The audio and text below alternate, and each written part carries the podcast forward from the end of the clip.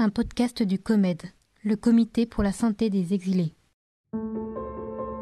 Quand allez-vous ouvrir les yeux sur le drame qui se joue sous vos yeux Gentil avec les gentils et être méchant avec les méchants. Plus aucun droit pour les clandestins.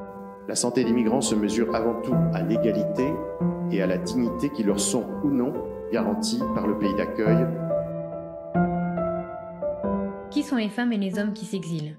Il et elle s'appellent Merveille, Paulin, Kamal, Sambou, Ange, Amine, Precious, Rosalina et encore plein d'autres personnes. À travers la voix des salariés et des bénévoles du COMED, Bref d'exil porte témoignage de leur travail quotidien auprès des personnes exilées.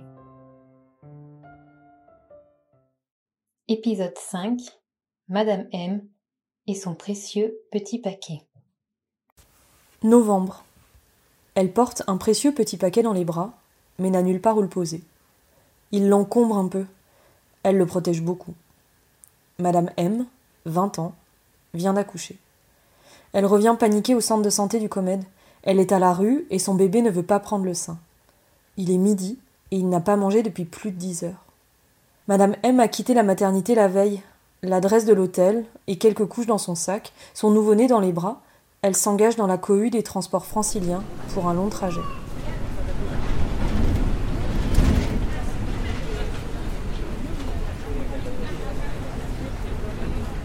L'hôtel est loin, elle y arrive tard, et personne ne l'attend. Elle a passé sa première nuit de maman dehors, alors que son fils a tout juste une semaine. Nous apprendrons le lendemain que l'hôtelier s'était trompé. Il s'en excuse, mais Madame M n'a même pas été autorisée à rester à l'abri dans le hall de cet hôtel précaire. La jeune maman se trouve en France depuis deux mois. Elle tente de déposer sa demande d'asile depuis le mois dernier. Renvoyée de rendez-vous en rendez-vous, d'un département à l'autre, elle est maintenue dans un entre-deux, entre le début de la procédure et l'enregistrement officiel dans le dispositif. Elle sort de chaque rendez-vous avec une nouvelle convocation, mais la procédure n'avance pas. Six mois passent. Madame M ne peut toujours pas bénéficier des conditions matérielles d'accueil pourtant prévues par la loi. Ses empreintes devaient être relevées le 25 janvier. Elle a été priée de revenir le 9 mars.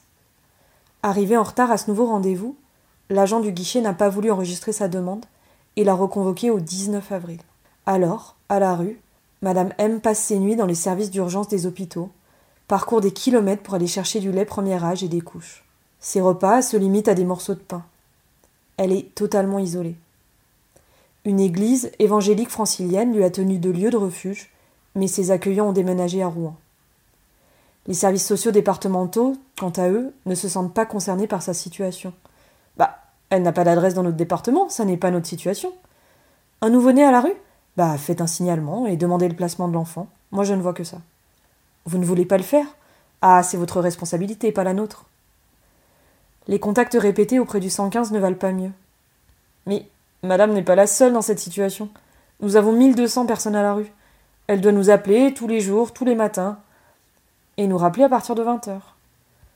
Mais de toute façon, pour aujourd'hui, nous n'avons pas de place. Elle doit juste faire jouer ses réseaux financiers et familiaux.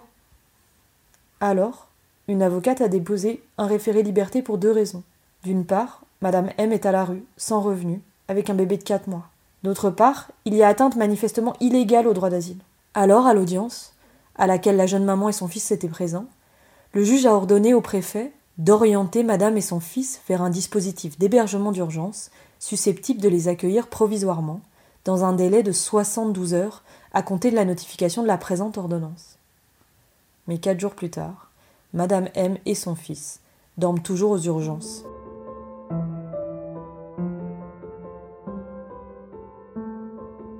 Au micro de cette brève, Marcia Burnier, assistante sociale.